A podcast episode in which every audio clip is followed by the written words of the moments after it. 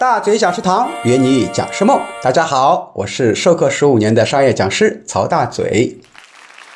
接下来给大家分享一个培训时候适合讲的笑话。下一个就是我。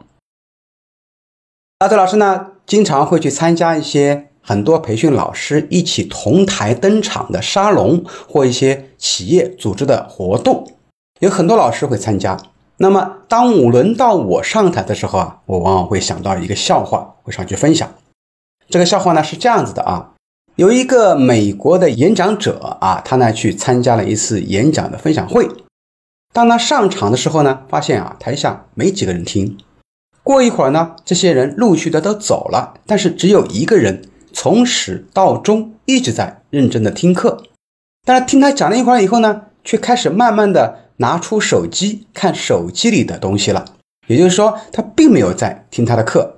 这位老师一看啊，只有一位听众在听，而且他在看手机，实在忍不住了，就走下去问他说：“先生你好，打扰一下，问一下，你既然不喜欢听我的课，为什么还要在这边听呢？”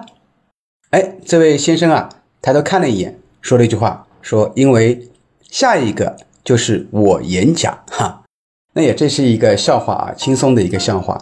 下一个就是我，我也会在开场的时候来说这个笑话，氛围呢首先给烘托起来了。好了，我们下期节目继续分享其他精彩内容。